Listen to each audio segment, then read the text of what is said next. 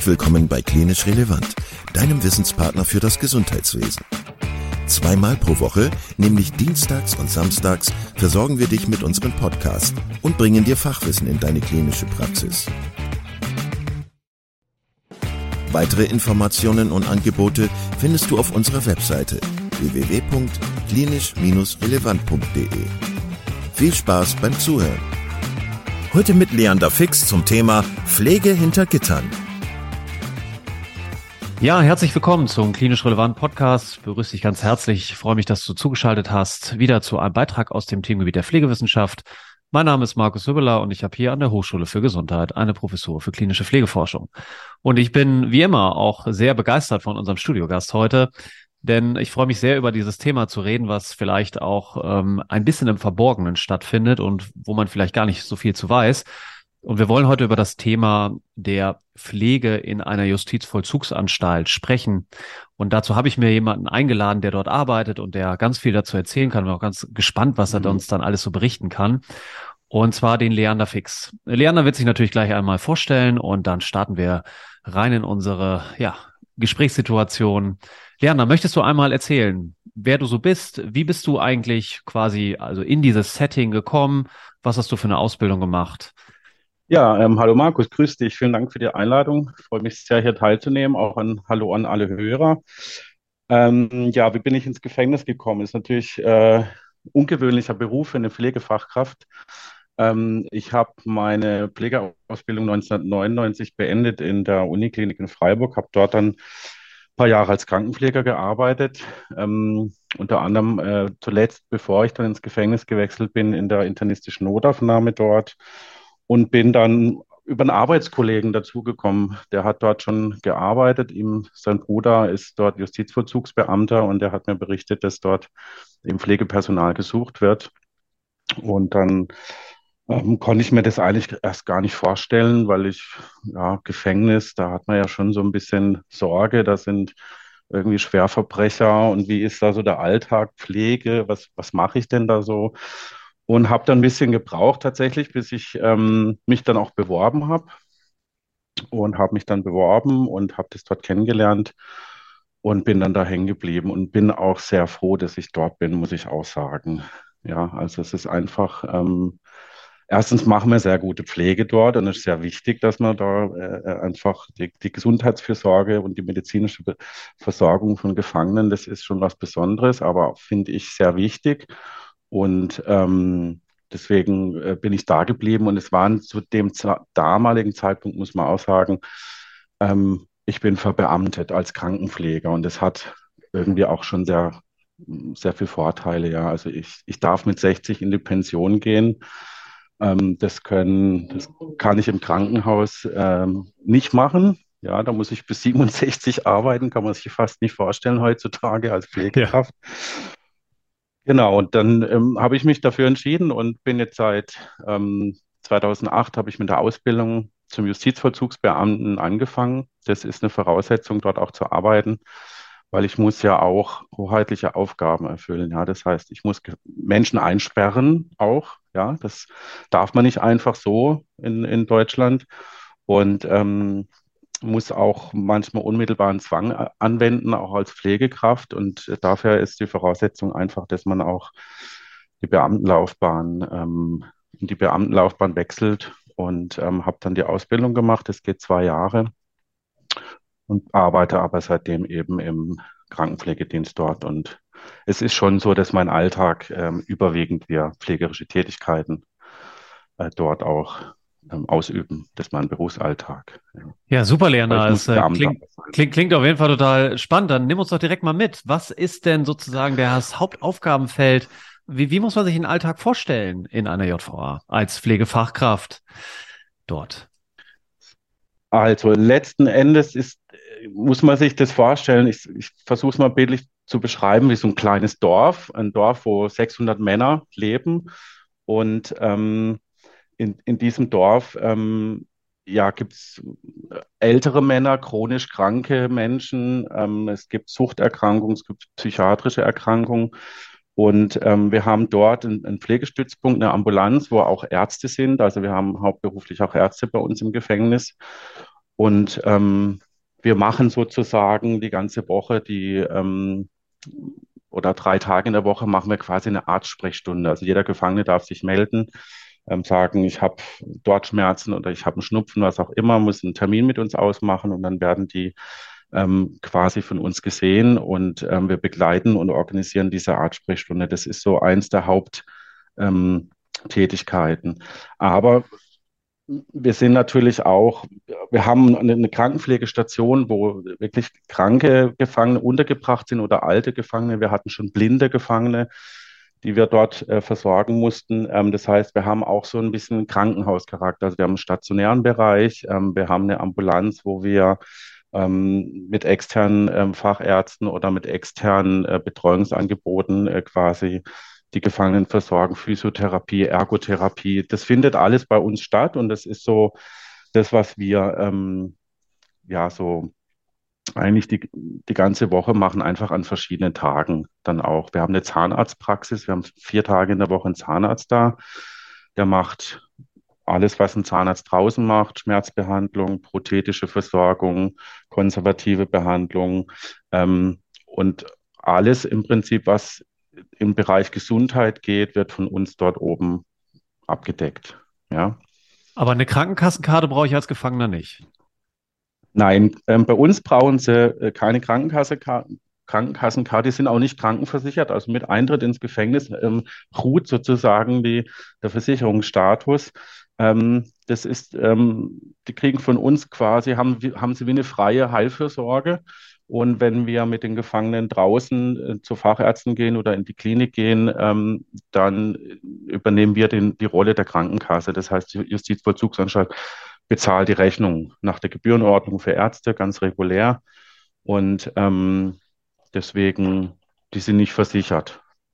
Was könnt ihr denn da vor Ort alles so? Also könnt ihr sehr viel behandeln? Könnt ihr vielleicht sogar operieren oder wie muss ich mir das vorstellen? Ähm, wir können vieles, aber stoßen natürlich an unsere Grenzen. Ähm, wie gesagt, wir machen den Zahnarzt, wir können Röntgen, also wir haben eine Röntgenanlage, wir haben als, äh, ähm, als Pflegekräfte, kann, kann jeder von uns oder machen wir den Röntgenschein, Röntgen dann auch, die Ärzte können das auch befunden. Ähm, wir machen kleine chirurgische Eingriffe. Das können wir auch vor Ort machen. Also klassisch natürlich bei irgendwelchen Schlägereien, Bagatellverletzungen, dass wir das oder dass die Ärzte das nähen. Die entfernen aber auch mal ein Atherom oder ein Lipom. Ähm, das können wir da alles machen. Ähm, dann, ja, wir schreiben EKGs, machen Lungenfunktionstests, äh, nehmen Blut ab. Also alles, was so in einer Ambulanz, auch in einem Krankenhaus, so kann man sich ein bisschen vorstellen, das können wir auch leisten. Aber wir sind natürlich irgendwann auch darauf angewiesen, die in, in eine Fachklinik oder zu einem Facharzt zu bringen bei bestimmten Erkrank Erkrankungen. Ja. Also hast du denn so eine Art Spektrum, was so recht klassisch ist? Oder ist es wirklich so, wie du hast ja die Analogie zum Dorf genannt, äh, dass man da jetzt eigentlich gar nicht so sagen kann, ja, was kommt für ein medizinischer Behandlungsfall auf? Oder kann man schon sagen, ja, es sind halt häufig die und die Kategorien, die wir regelmäßiger versorgen müssen? Also man muss insgesamt sagen, dass wir aus allen medizinischen Fachgebieten alles haben, außer aus der Fra Frauenheilkunde, ja, weil bei uns eben nur Männer sind. Aber wir haben wirklich internistische Sachen jeden Tag, neurologische, ähm, urologische, Zahnmedizin, also wirklich sehr interdisziplinär. Und ähm, das ist auch das, was als Pflegekraft einmal so spannend ist, aber natürlich auch eine Herausforderung ist, ja. Klar kann man sagen, ein großer Teil sind auch Suchterkrankungen natürlich oder psychiatrische Erkrankungen. Das ist schon, würde ich sagen, ja, ein gutes Drittel, wo wir da immer mit beschäftigt sind. Ähm, aber es ist tatsächlich sehr interdisziplinär und man kann das nicht gar nicht so fest, fest sagen. Was bei uns so ein bisschen in Freiburg das Besondere ist, wir sind für die Sicherungsverwahrung in Baden-Württemberg zuständig. Ja, das sind Gefangene, die wirklich nicht mehr rauskommen. Ja, also die 40, 45 Jahre zum Teil im Gefängnis sind und ähm, die sind in der Regel doch häufig chronisch krank, ja, weil so ein, so ein Merkmal von Straftätern, die auch immer wieder Straftaten begangen haben, ist, dass sie sehr risikoreich leben, ja, also Drogen konsumiert haben, auf ihren Körper nicht geachtet haben und die, ähm, die sind sehr häufig schon im jungen Alter chronisch krank, ja. Und ähm, das ist ein bisschen eine Herausforderung, aber auch hier ist es sehr interdisziplinär. Also man kann nicht sagen, dass es ähm, Suchterkrankung, psychiatrische Erkrankung ja, aber ansonsten ist wirklich breit gemischt. Jana, wie ist das denn, äh, das große, oder es gibt ja auch ein großes Stichwort, so aufsuchende Hilfen nenne ich das mal, ne? Also im Gesundheitssystem nicht nur zu sagen, naja, komm du mal in meine Arztpraxis, wenn du was hast, ne? Sondern wir kommen halt auch mal zu dir, wenn du das nicht leisten kannst, oder wir helfen auch eben Leuten, den Weg zu uns zu finden. Äh, ist es denn auch so, dass ihr manchmal in die äh, Hafträume, sage ich mal, der ich, ich weiß nicht, ob der Begriff Insassen noch richtig ist, aber ich sage jetzt mal Insassen, mhm. geht, ja äh, um auch da zu gucken, naja, wie geht's der Person, wie, wie äh, verhält die sich eigentlich da, äh, ist die gut angekommen oder so, oder ist es eher so, nein, die Sprechstunde, meld dich und bei deinem, ja, bei der Person, die für deinen Schließbereich verantwortlich ist und dann kriegst du einen Termin oder wie muss man sich das vorstellen? Ähm, also wir legen Wert darauf, dass der Gefangene sich bei uns meldet. Ja, es, genauso wie draus. Wir machen quasi keine Hausbesuche im Haftraum. Ähm, außer es geht nicht anders. Und man muss sich schon so vorstellen, dass der Gefangene eigentlich immer ja beaufsichtigt ist. Also es sind immer die Kollegen vom uniformierten Dienst, die auf dem Stockwerk sind, die ähm, haben ja auch, deren ihre Aufgabe ist es, die, die Betreuung, Versorgung äh, ähm, sicherzustellen. Und die sehen natürlich, wenn es jemandem, ich sag mal, nicht gut geht oder er psychisch auffällig ist, er verwahrlost im Haftraum. Und dann kriegen wir vom ärztlichen oder vom medizinischen Dienst, kriegen wir im Prinzip eine Rückmeldung von den Kollegen vom Stockwerk.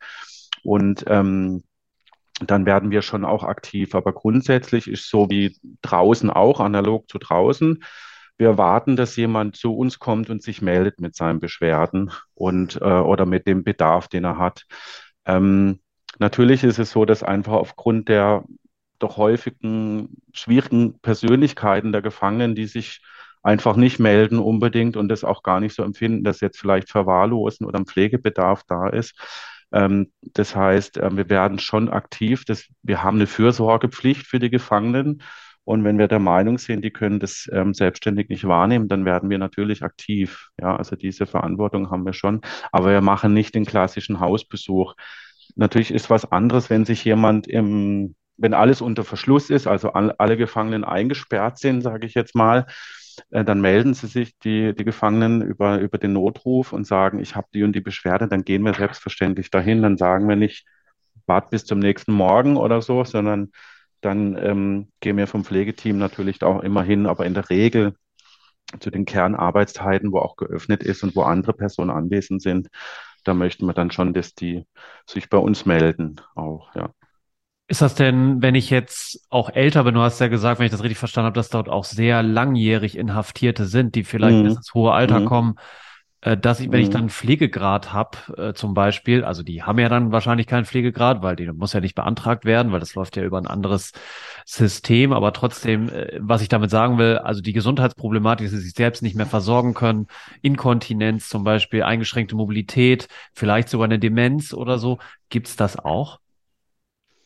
Das gibt's und das ist tatsächlich ein Problem für uns. Es ist schwierig, weil ähm, es im Prinzip schwierig ist, Pflege im Haftraum ähm, durchzuführen. Viele Gefangene wollen das zum Teil gar nicht, ähm, obwohl sie auch ähm, klassischerweise draußen eingestuft werden würden von der Pflegekasse, Grad zwei, drei oder vier, also da Pflegebedarf herrscht.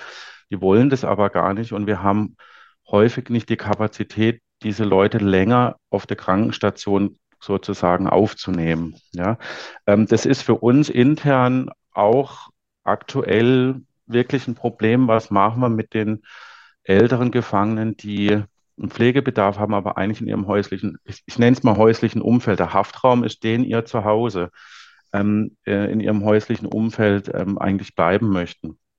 Und das ist schon eine große Herausforderung für uns und das ist sicherlich was, was ja, was mittelfristig, wo einfach auch Konzepte her müssen in den Vollzugsanstalten, ähm, diese Gefangenen auch zu versorgen. Da, da bestehen aktuell aus meiner Sicht auch einfach Defizite. Es gibt zwar ein Vollzugskrankenhaus in Stuttgart, aber da sind selten Gefangene, die quasi als Langlieger dort sind, ja, weil sie einfach einen Pflegebedarf haben.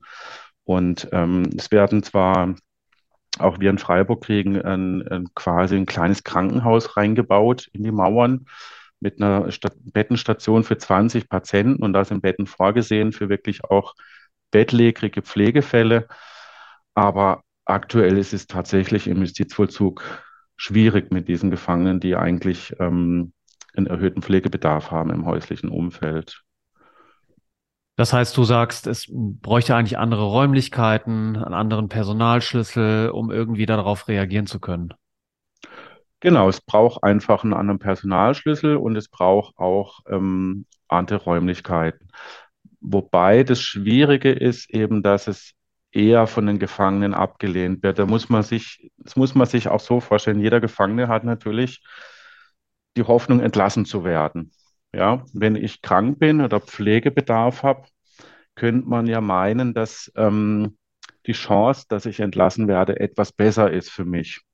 Und wenn wir jetzt quasi als Pflegepersonal hingehen und sagen, nein, wir sichern die Pflege im häuslichen Umfeld, dann ist das, wird es natürlich gleich so verstanden, ja, die pflegen mich hier, bis ich sterbe. Ja, also jetzt kommen die plötzlich und wollen alles das machen hier, was vielleicht im Pflegeheim, sage ich mal, da draußen Standard ist. Das heißt, da gibt es dann auch erstmal eine ablehnende Haltung der Gefangenen. Also das sind, das sind ganz schwierige Aspekte auch, ähm, das mit den, mit den Menschen quasi, das auch zu thematisieren und ins Gespräch zu kommen. Weil die denken halt, ja, ihr pflegt uns hier tot, aber ich will ja nicht hier. Ich bin jetzt alt und, und habe Pflegebedarf, aber das will ich ja draußen haben. Ja, also es ist ein ganz schwieriges Thema für uns auch. Ja. Leander, welche Rolle spielt eigentlich Gesundheitsförderung bei euch? Also ist das auch so, dass ihr mal sagt, naja, du musst dich mehr bewegen, du bist zu dick, sage ich jetzt mal, ne, im Volkssprech gesagt. Ähm, oder mit dem Rauchen ist das nicht gut, deine Lunge ähm, nimmt von der Kapazität weiter ab, Lungenkrebs und so weiter. Ähm, oder ist das eher so, naja, wir reagieren doch eher auf die Symptome, die eben da sind und der gesundheitsfördernde Aspekt ist jetzt nicht so ausgeprägt mit dem Bewegungsangebot mhm. oder sowas? Ähm, also wir ähm, fördern die Gesundheit. Wir versuchen das, ähm, indem wir, also wir machen klassische Vorsorgeuntersuchungen, wir bieten Vorsorgeuntersuchungen an, wir klären auf, wir haben ähm, verschiedenste Angebote. Das geht tatsächlich von der Raucherentwöhnung ähm, bis, bis äh, zu, ich sag mal, bestimmten Sportgruppen, wo sich Ältere oder auch Übergewichtige melden können. Also das, das wird schon auch alles wie draußen analog gemacht. Aber auch hier muss ich sagen, ist einfach das Klientel oft gar nicht zu, er zu erreichen damit, ja, weil, wie gesagt, eben jemand, der also es ist, man muss natürlich unterscheiden, ist es jemand, der vier Jahre sitzt oder fünf, wegen, ich sage jetzt mal wegen was, was nicht so dramatisch ist. Ähm, der wird sich sagen, hier im Gefängnis, ich reiße meine Zeit runter und es interessiert mich nicht und wenn ich draußen bin, mache ich das. Oder ist es jemand, der wirklich lebenslang hat oder sicherungsverwahrt ist? Ähm, da spielt es dann aber eher eine Rolle, dass die natürlich keine Perspektive haben und sagen, nee, ist mir egal. Ich rauche halt und, und ich mache keinen Sport. Ähm, es steht jedem Strafgefangenen steht eine Stunde Hofgang am Tag vom, vom Gesetz aus zu. Die dürfen einen Tag an die frische Luft. Und ähm, selbstverständlich sagen wir auch, wenn jemand ähm, stark übergewichtig ist, geh in den Hof, beweg dich mehr, geh an die frische Luft. Ähm, ganz klassisch, aber es wird in der Regel einfach gar nicht angenommen. Ja.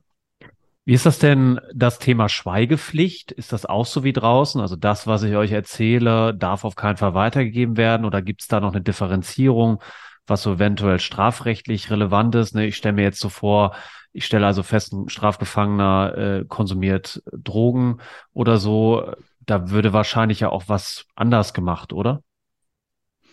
Also Schweigepflicht ist bei uns ein ganz sensibles Thema, weil wir natürlich ähm, ganz klar eine medizinische Schweigepflicht haben und die haben wir sogar intern, also in, in unserem Arbeit. Wir arbeiten mit Sozialarbeitern zusammen, mit Juristen, mit Psychologen, mit dem Kollegen vom Justiz, also von die Stockwerksbeamten und selbst denen gegenüber müssen wir die Schweigepflicht wahren, wenn es um bestimmte Anfragen gibt, die ähm, ja vollzuglicher Natur sind. Wenn irgendwo jemand keine Ahnung, Medikamente gefunden werden auf dem Haftraum, dann kommt die Anfrage, ja, ist das von uns verschrieben worden und so. Also nicht mal das dürfen wir im Prinzip beantworten. Ähm, das heißt, bei uns ist das, wir kriegen natürlich viele Anfragen auch von, von externen Ärzten oder ähm, auch von Gutachtern, die reinkommen, die dann die medizinischen Unterlagen noch sehen möchten, wenn, wenn sie eine Begutachtung machen. Und da legen wir sehr viel Wert drauf, tatsächlich da ähm, einfach juristisch ganz sauber zu arbeiten. Und dann werden die Gefangenen eingeladen und äh, zu uns zum Arztgespräch und wir sagen, wir brauchen eine Schweigepflichtentbindung von ihnen.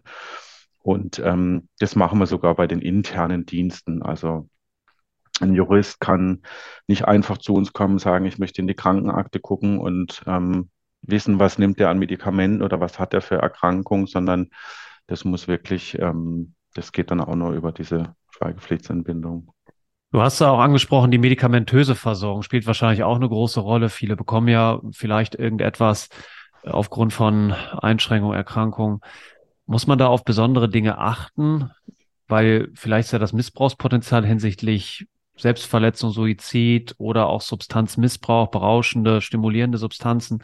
Muss ich da irgendwie anders mit umgehen oder kann ich mir das eher so vorstellen, der Rezeptblock ist eigentlich vergleichbar mit dem, was ich auch äh, so in der normalen Gesellschaft bekommen würde? Also grundsätzlich ja. Ähm, wir haben alles, was draußen auch Ärzte verschreiben. Selbstverständlich sind Medikamente, die zentral wirksam sind, Schmerzmittel, Psychopharmaka, werden nur unter Aufsicht gegeben. Ähm, das heißt, der Gefangene bekommt es nicht in die Hand auf seinen Haftraum, sondern ähm, die Beamten, die Kollegen vom Stockwerk geben das dann im Dienstzimmer oder mir verteilen es vom Krankenpflegedienst. Ähm, alle BTM-pflichtigen Medikamente werden ausschließlich von uns ausgegeben. Und ansonsten ähm, ist es so, dass wenn der Arzt was verordnet, dann bekommt der Gefangene ein Blutdruckmedikament oder ähm, andere Sachen bekommt der Gefangene das mit. Und ähm, wir notieren sozusagen, wie viel er davon bekommt. Und dann darf er das bei uns quasi wieder frisch holen, wenn das die, die Packung leer ist. Und wenn wir natürlich sehen, da stimmt jetzt was nicht, du müsst eigentlich noch 14 Tage lang die Medikamente haben, ähm, dann wird es natürlich angesprochen. Ja, aber ansonsten versuchen wir es wirklich analog zu draußen zu machen. Die sind, die Gefangenen sind für ihre Gesundheit verantwortlich, sollen auch Verantwortung übernehmen. Das ist, ist ja auch ein Teil der Resozialisierung, zu der wir auch damit beitragen. Und ähm, wenn deswegen sollen sie in erster Linie das eigenverantwortlich machen. Aber wir müssen natürlich da immer ein bisschen Auge drauf haben. Ja, und ganz klar Schlafmedikamente oder eben ähm, starke Schmerzmittel, die bekommen die Gefangenen dann nicht selbstständig in die Hand. Damit wird gerne gehandelt natürlich. Und ähm, oder zum Beispiel Diuretika, sollte man ja meinen, Diuretika ist klassisches Medikament, um vielleicht den Blutdruck ein bisschen zu senken. Das wird dann natürlich gern genommen, irgendwelche Urinkontrollen zu verfälschen, indem man das vorher nimmt. Da wird dann mit solchen Dingen schon Handel getrieben. Ja, also das gibt es natürlich einfach klassische Medikamente, aber das lernt man natürlich auch mit der Zeit und ähm, genau. Aber ansonsten wollen wir die Eigenständigkeit und die Eigenverantwortung auch fördern. Wird man denn angesprochen auch von Gefangenen, so nach dem Motto, Leander, du gib mir doch noch mal eine Tablette extra, dann kriegst du auch einen guten Preis oder irgendwie so? Also passiert sowas? Ähm, selten. Also ich selber habe es noch nie erlebt. Ähm, ist, ich weiß, dass es natürlich passiert, aber da geht es dann eher darum, dass ein Gefangener versucht, äh, dass man, also dass ein, ein, Beamter, ein Kollege irgendwas von draußen mitbringt oder einen Brief rausschmuggelt oder Zigaretten mitbringt oder Drogen mitbringt. Das ist immer ein Problem in Gefängnissen, Drogen. Ähm, ich selber habe es noch nicht erlebt und ähm, würde aber auch sagen, dass ähm, sowas muss, wird sofort in der Regel unterbunden. Ja, also ähm, da wird dann ganz klar kommuniziert mit dem Gefangenen, dass das ähm, nicht in Ordnung ist. Da werden Disziplinarmeldungen dann auch geschrieben, dass der versucht hat, irgendwie mich äh, äh ähm, oder irgendwie einen Vorteil äh, rauszuziehen. Und ähm, da sind wir auch vom Krankenpflege, also das ganze Team, da sind wir absolut un, unantastbar. Ja, wir geben, es gibt Medikamente, die geben wir aus von uns aus, ohne Arzt. Ähm, wir sind an Wochenenden und im Nachtdienst sind wir alleine, da ist kein Arzt da. Das sind aber alles Medikamente, die, ähm, die abgesprochen sind zum Teil mit dem Ärzteteam, wo klar ist, das können wir ausgeben. Oder in der Regel sind es keine verschreibungspflichtigen Medikamente. Also was ich in der Apotheke draußen kaufen kann, das geben wir auch mal so aus.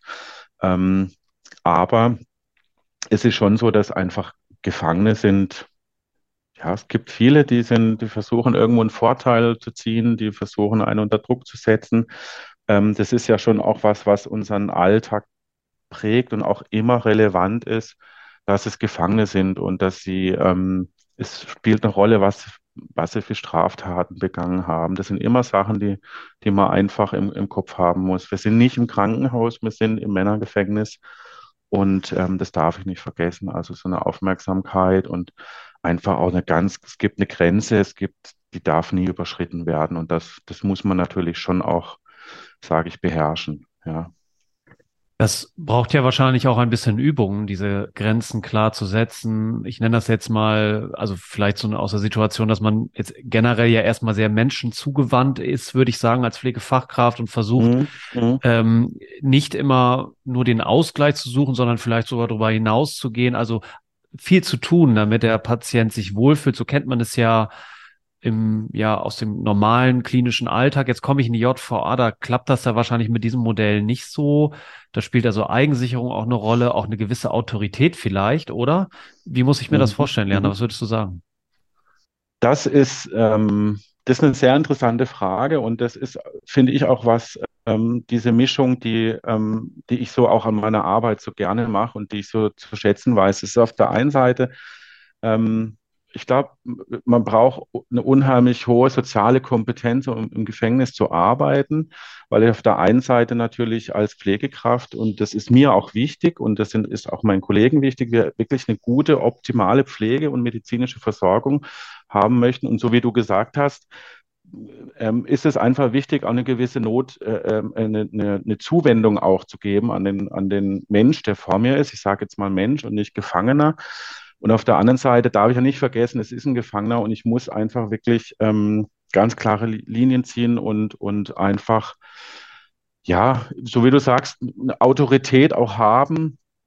Das ist aber sicherlich was, was man lernen muss. Das wird einem ja nicht immer äh, irgendwie in die, in die, in die Schuhe gelegt. Ähm, in der Ausbildung selber ähm, lernen wir selbstverständlich, ähm, wie wir uns selber verteidigen können. Wir lernen was über deeskalierende Maßnahmen.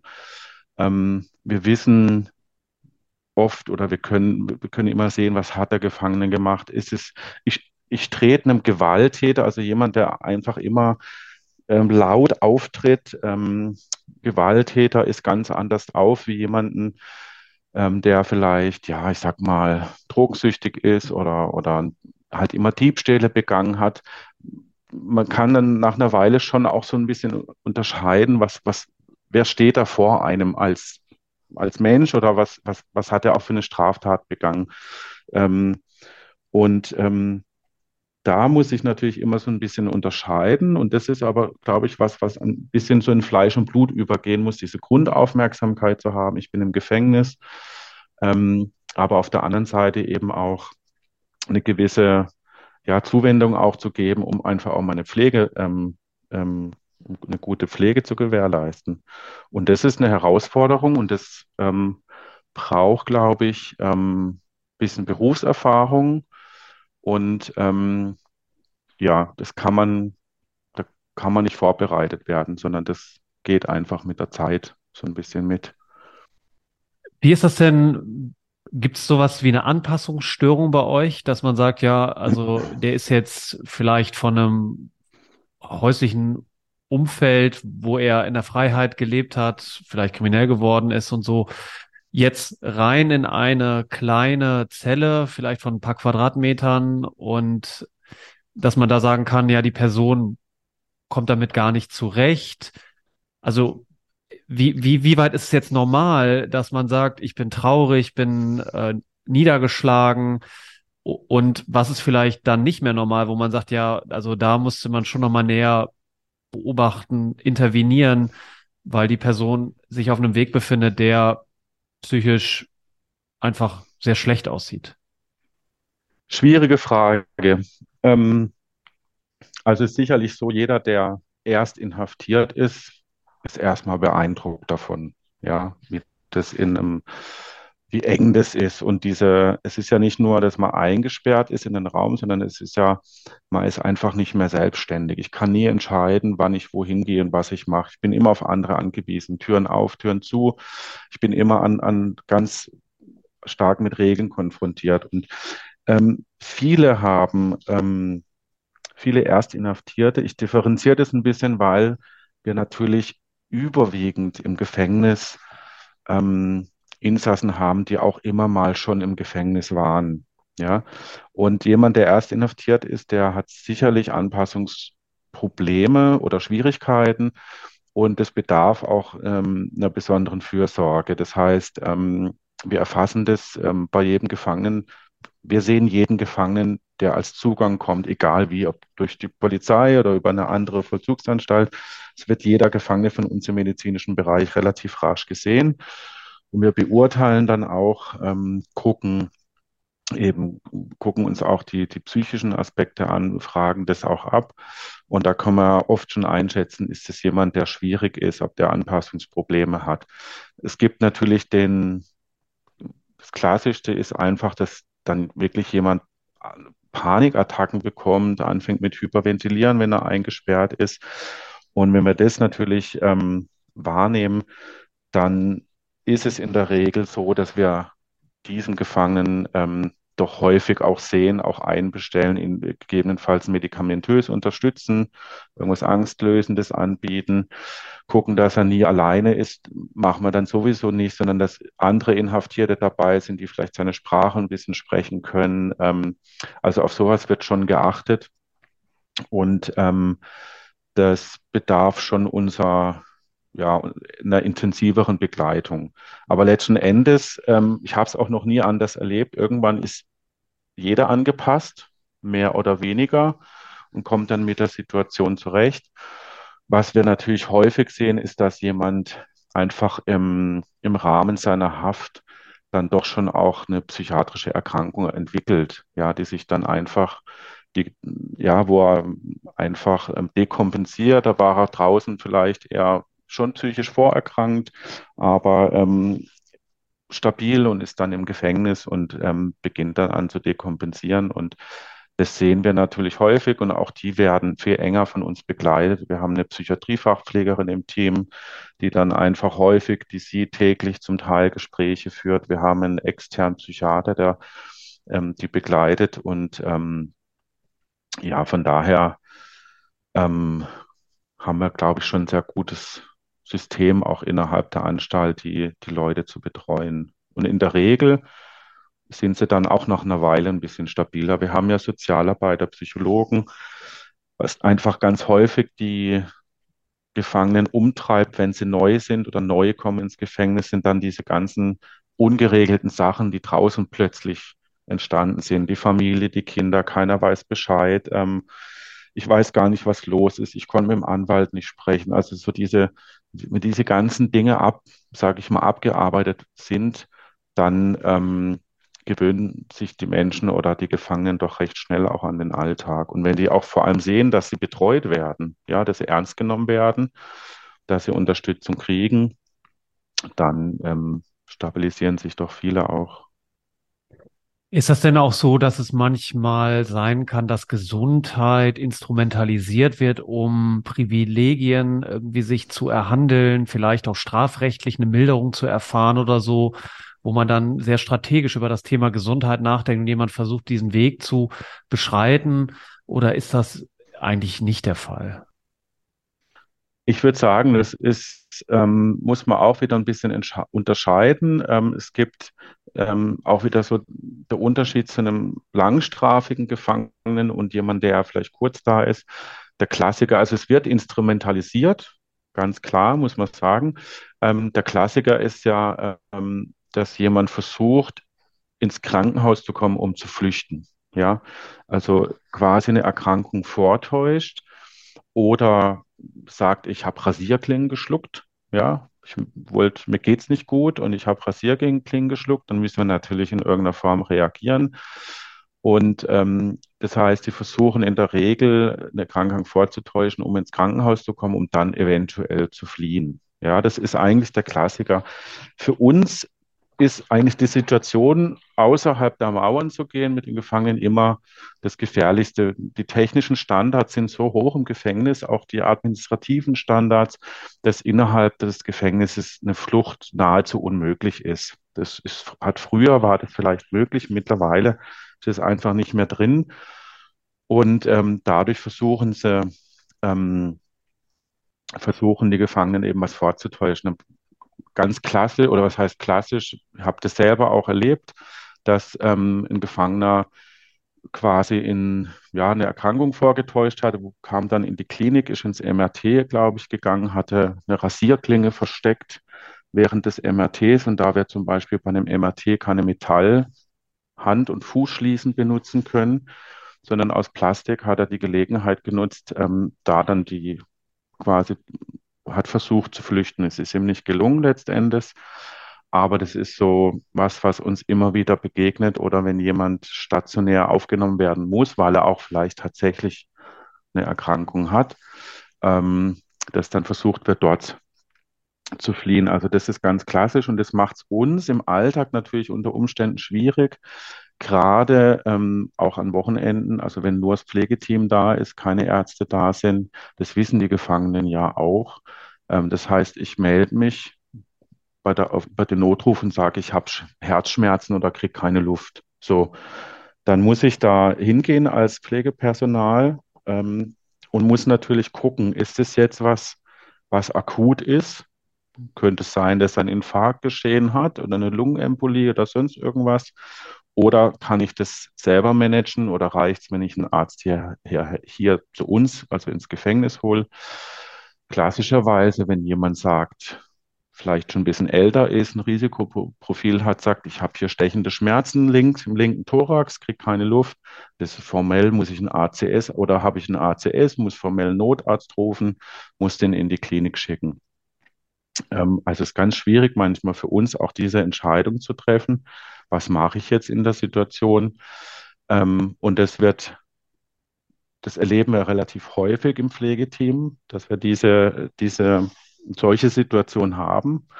Ähm, und was wir aber auch haben, ist eher so bei den Langstrafigen, wie ich es vorhin gesagt habe, dass sie natürlich versuchen, über den sekundären Krankheitsgewinn irgendwelche Vorteile intern zu haben im Gefängnis, eine zweite Matratze, ein zweites Kopfkissen oder ähm, die Tür muss offen bleiben, weil sie müssen sich mehr bewegen, wenn sie am Rollator gehfähig sind. Das sehen wir dann eher bei den Langstrafigen, bei den Lebenslänglichen, die dann immer wieder in die Artsprechstunde kommen, immer wieder die gleichen Beschwerden haben, die man gar nicht objektivieren kann. Mir tut das weh, ich habe immer Kopfschmerzen. Ähm, also das ist schon auch was, was uns im Alltag begleitet. Aber ähm, was einfach auch dazugehört. Ja, also da, das sind wir auch gewohnt, auch mit denen umzugehen, sage ich mal. Du hast schon gesagt, wenn ihr mal raus müsst mit dem Gefangenen, wie reagieren dann die Kolleginnen und Kollegen draußen, äh, wenn sie hören, jetzt kommt ein Straftäter, den wir hier behandeln müssen? Oder habt ihr da schon vorbereitende Maßnahmen, wo ihr sagt, das ist unser primäres Anlauf, äh, Krankenhaus und da, da sind die jetzt erstmal ein bisschen vorbereitet, dass das passieren kann, weil wir sind in der Nähe oder so. Wie kann ich mir das vorstellen? Ähm, wir haben in der Regel ein gutes Netzwerk extern, ähm, wo wir mit den Gefangenen hingehen. Also in der Akutklinik, da gehen wir in der Regel in die Uniklinik oder gegenüber haben wir ein Krankenhaus. Die kennen uns auch schon. Ähm, die sind es dann, ja, sage ich mal, gewohnt. Wir telefonieren dann mit denen, sagen, wir kommen. Die wissen dann auch, dass immer Vollzugsbeamte dabei sind. Die wissen, dass der gefesselt ist, der Gefangene. Also, dass, wir, dass der nie unbe unbeaufsichtigt ist. Ähm, und alles, was elektiv planbar ist, also wenn wir zum Hals-Nasen-Ohrenarzt gehen müssen oder zum Augenarzt, das sind alles in der Regel ähm, Praxen, die uns kennen und mit denen arbeiten wir dann schon seit ein paar Jahren zusammen. Da gibt es dann wenig ähm, Berührungsängste, sage ich mal, von den Praxen oder von den Mitarbeitern. Ähm, ich habe das noch nie erlebt, dass ähm, ja einfach jemand ablehnend den Gefangenen gegenüber war. Für die Gefangenen ist es oft mehr Stress, weil die ähm, gefesselt durch die Gegend laufen müssen. Die sind dann manchmal noch zusätzlich an einen, an einen Beamten äh, dran gefesselt. Das hat dann natürlich so den Charakter, wenn ich da ein Tier an der Leine rumführe. Also für Gefangene ist es eher, eher Stress, ähm, für die Praxen, für uns nicht. Und ähm, ich würde sagen, oder ich bin sicher, dass die Gefangenen auch extern eine sehr gute medizinische Versorgung bekommen, weil ähm, die Ärzte natürlich auch abrechnen können anders. Also es ist fast wie ein Privatpatient, das ist zwar der einfache Satz nach der Gebührenordnung, aber der Arzt kann mal eher noch einen Ultraschall machen, noch dieses machen, was dann auch ähm, quasi, was eine Kasse gar nicht leisten würde. Und ähm, deswegen haben sie eine sehr gute Versorgung. Und ich habe es eigentlich nie erlebt, dass ein Gefangener ähm, ja abgelehnt wird von externen, von Fachärzten. Oft werden wir bevorzugt, immer schneller mal einen Termin oder sind dann, müssen nicht im Warteraum uns mit denen aufhalten. Ähm, deswegen haben wir da sehr gute Erfahrungen, ein sehr gutes Netzwerk aufgebaut auch. Bevor wir gleich zu unserem Schluss kommen, Leander, jetzt vielleicht nochmal die Frage Recht und Gerechtigkeit, sag ich mal. Du hast schon gesagt, die medizinische Versorgung scheint auf einem guten, vielleicht sogar sehr guten Standard stattzufinden.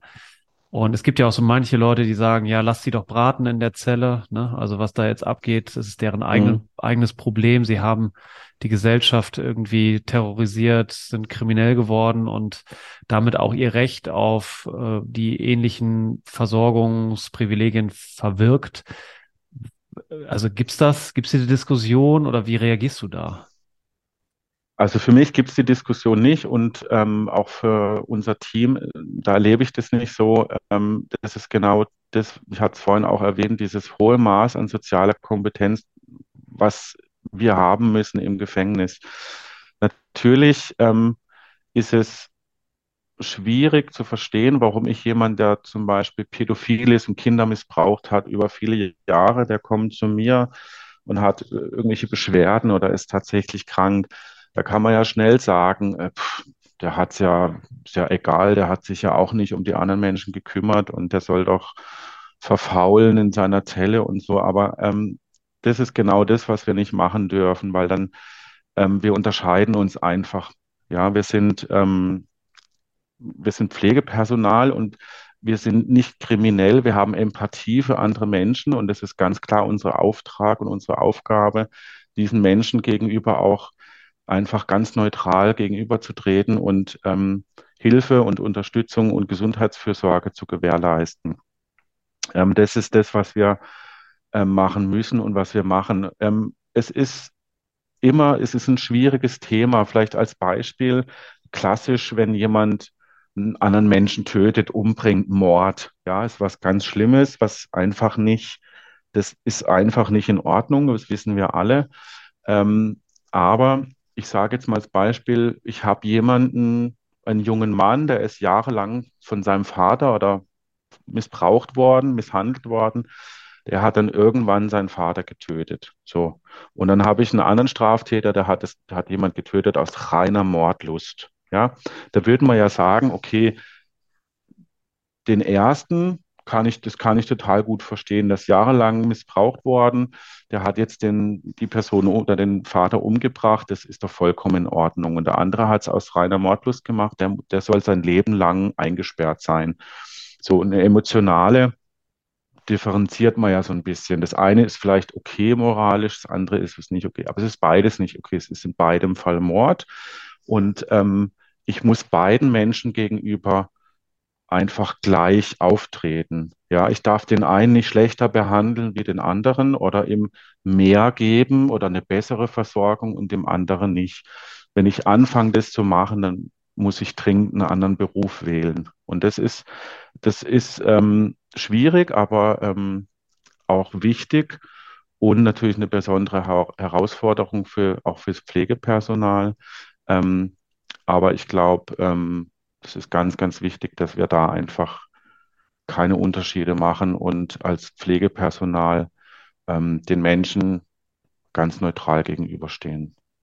Natürlich, wenn jemand, es gibt Gefangene, da weiß ich, ich muss vorsichtig sein, weil es halt Gewalttäter sind. Die haben nie was anderes gelernt. Ja, aber wenn der zu mir kommt, sagt, ich habe da Schmerzen, dann bin ich dafür da zu gucken, warum hat er Schmerzen und das zu behandeln. Ob er zu viel Gewichte gestemmt hat und ich muss ihm erklären, du musst weniger Gewichte stemmen oder was anderes. Ähm, das ist meine Aufgabe im Gefängnis als Pflegepersonal.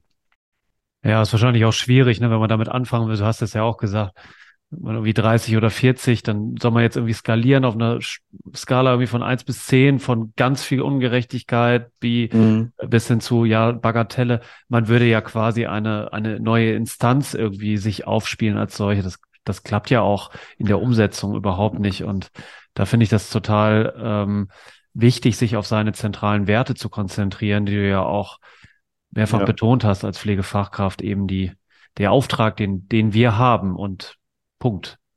Genau. Ähm, genau. Lerner, was würdest du denn gerne noch unseren Hörerinnen und Hörern mitgeben von diesem Thema, bevor wir uns sozusagen verabschieden dürfen?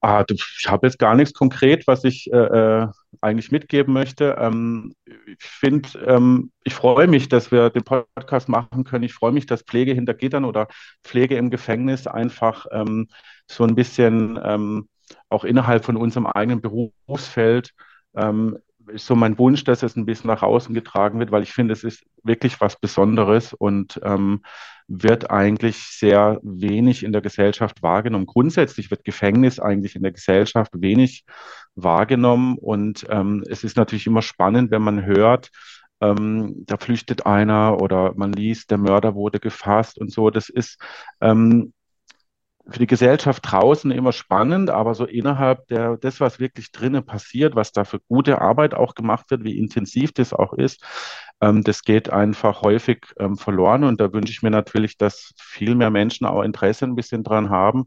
Und ähm, wir haben ein sehr gutes Rechtssystem in unserem Staat im Vergleich zu anderen. Und es wird natürlich sehr, sehr schnell das Rechtssystem irgendwie verurteilt oder ähm, Gefängnis ist ja, ist ja irgendwie schlecht oder, oder gibt ja andere Möglichkeiten oder es ist ungerecht, dass jemand für eine Vergewaltigung nur drei Jahre kriegt. Ja, das, da ist man schnell dabei, aber ich glaube, das ist ähm, ein spannendes Thema und ähm, freue mich immer, wenn sich jemand damit beschäftigt und ähm, ja, das einfach so ein bisschen auch rausgetragen wird von den Leuten, die tatsächlich im Gefängnis arbeiten. Ja, sehr gut, Lerner. Vielen Dank. Da haben ja. wir sicherlich auch einen kleinen Schritt gemacht, die Zwischentöne Absolut, vielleicht auch ja. etwas rauszuholen, ne? sodass man auch mal ein bisschen hört, wie, wie ist es auf der anderen Seite, die man so gesellschaftlich sehr schnell überhört.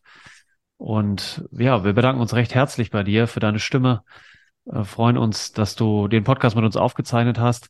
Ja, dann darf ich mich noch von, von dir verabschieden. Schalte das nächste Mal wieder ein, auf jeden Fall.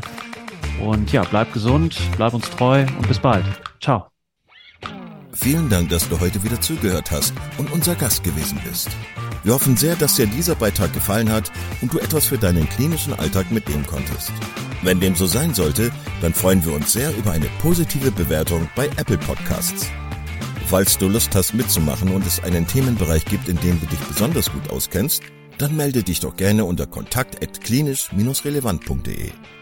Gleiches gilt, wenn du Themenvorschläge oder konstruktive Kritik für uns hast.